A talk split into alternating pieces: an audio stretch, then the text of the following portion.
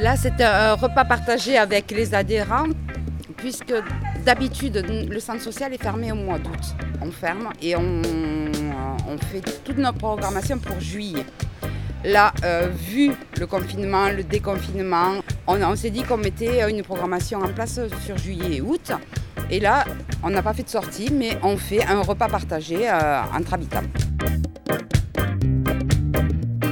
Le positif, nous avons connu tous nos voisins qu'on ne connaissait pas du tout. Et ça a été très bien. Et le négatif, c'est surtout le confinement qui a été très dur. Moi, les, deux premières semaines, ça a été dur après ça. J'ai pris l'habitude à force. Oh, moi, oh, moi, tout va bien tout le temps. on est content un petit peu de, déconfinement, on en profite au maximum, parce qu'on ne sait pas l'avenir, ce qui nous réserve. Qu'est-ce que vous faisiez pendant les journées de confinement On n'avait qu'une heure pour, euh, de sortie. On sortait un peu sur le banc dans notre jardin en bas, là. On montait, on redescendait, on faisait le tour, on marchait un peu. Et euh, quand il y a eu le déconfinement, euh, comment vous l'avez euh, pris? Comme un papillon, comme la chrysaline, on était comme le papillon. on était heureux, après on est venu s'inscrire pour des petites sorties, et puis on est content d'être là aujourd'hui. Et on a parlé d'une possible deuxième vague et d'un deuxième confinement. Qu'est-ce que vous pensez de ça? Quand même, Toulouse, on n'est pas trop atteint. On est en zone verte quand même, mais bon, il y a des villes plus euh, que nous. On va faire un petit repas avec euh, le centre social d'Ampalo. Et merci à toutes les associations, les centres sociaux, pour nous faire les petites sorties qu'on fait en ce moment. Comme on ne peut pas partir, et eh ben, ça nous occupe un peu. On a plus de morale. Bonjour Samira. Euh, d'abord, comment ça s'est passé le confinement pour toi? Oui, bonjour. Euh, le confinement pour moi, c'était des bas et des hauts.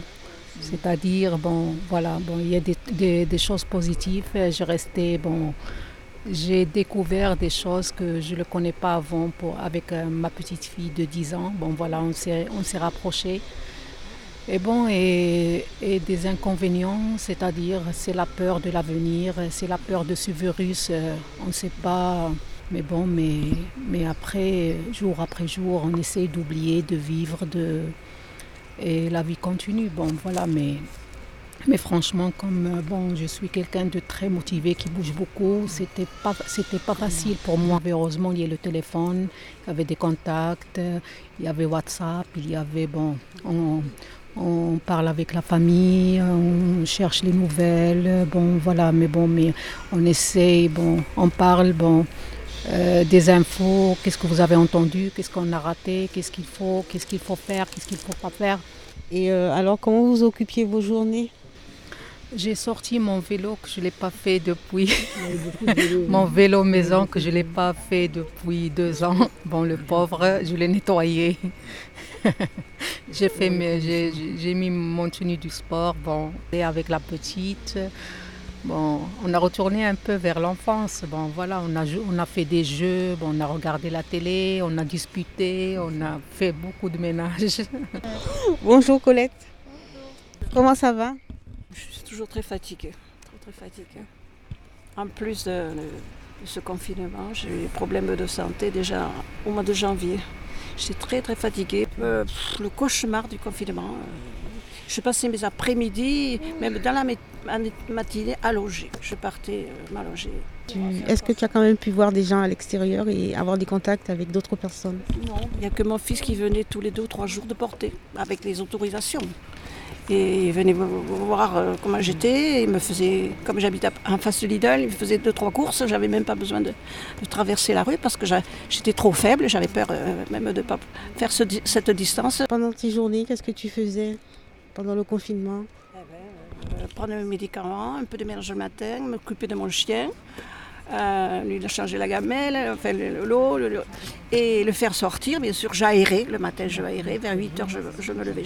J'aérais partout, j'ouvrais toutes les fenêtres. Et donc, je déjeunais et je faisais bouquiner un petit peu quelques jeux, mais bon, je m'en lassais vite, très vite. Et l'après-midi, euh, pareil, un peu, un peu les infos, un peu de quelques émissions euh, sur les j'ai beaucoup voyagé. J'ai- sur la chaîne 62, j'ai assez voyages, ça s'appelle, mais là j'ai voyagé. Alors là, oui, j'ai fait le tour de- du monde. Donc, euh, s'il y a un deuxième confinement, euh, comment tu vas Ah. prendre ça? Ça, a été, ça va être une, une super galère à- à- à- en plus. Moi, je me suis occupée aussi, ce qui m'a sauvée, c'est euh, mes plantes. Je m'occupais aussi de, de mon massif de bornes. J'avais fait des semis de, de tomates cerises, Je- j'en ai transplanté 75 pieds. Et bon, c'était mon, mon, gros, mon gros travail de la journée. Bonjour Eflamine. Euh, je suis euh, assistante sociale et je travaille au centre social d'Ampalo. Comment tu as vécu euh, le confinement?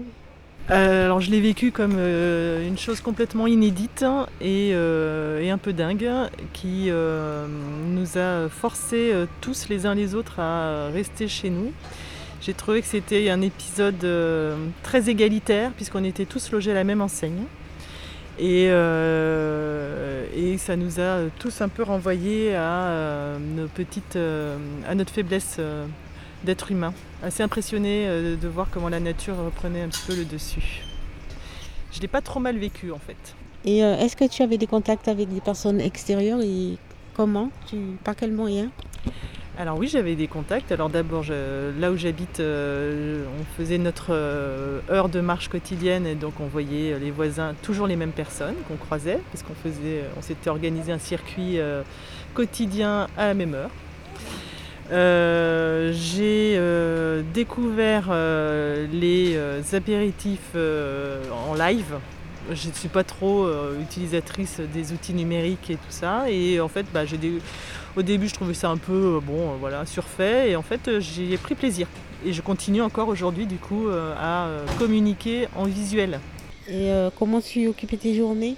D'abord, on se levait jamais très tard parce que mes ados euh, aiment bien quand même se lever pas trop tard, donc on a profité. Donc on était plutôt studieux le matin, euh, joueur en fin de matinée, bon euh, cuisinier à midi, siestard et téléspectateur l'après-midi, randonneur euh, en fin de la journée et, euh, et à nouveau cuisinier le soir quoi. Et tout ça à tour de rôle. En tout cas, si euh, moi je dois être confinée, et, ben, et que j'arrive à le savoir un peu avant, maintenant que la maison est propre et rangée, il n'y a plus qu'à repeindre. Donc j'irai d'abord acheter des pots de peinture, essayer de mettre un petit peu de, euh, d'ironie euh, là-dedans, et puis bah, continuer euh, l'éducation euh, à euh, notre environnement et tenter en tout cas de, euh, bah, d'accepter et de, de m'approprier tous ces, euh, toutes ces alertes, et puis de, les, euh, de- de faire en sorte que mes garçons euh, les entendent bien aussi. Bonjour.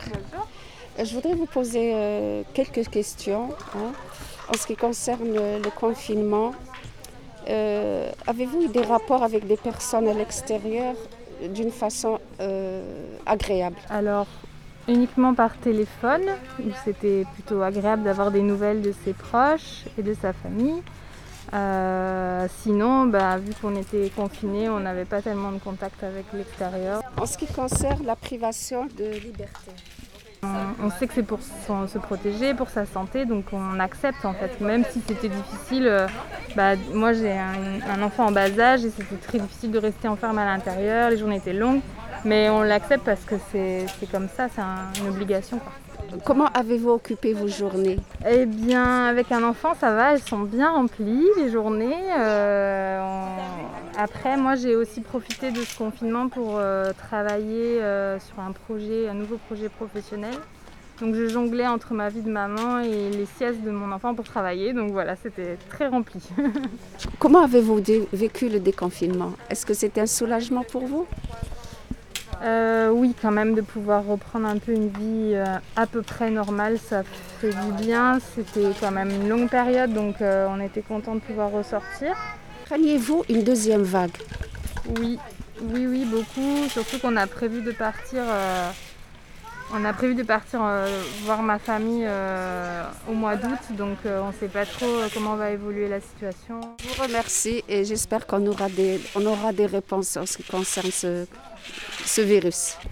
Bonjour, alors euh, mes rapports avec les personnes extérieures, c'était beaucoup par téléphone, puisque moi j'étais en télétravail.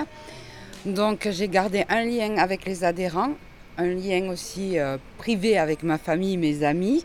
Et après, beaucoup par mail avec mes, mes, mes, collègues de travail, avec les partenaires du quartier.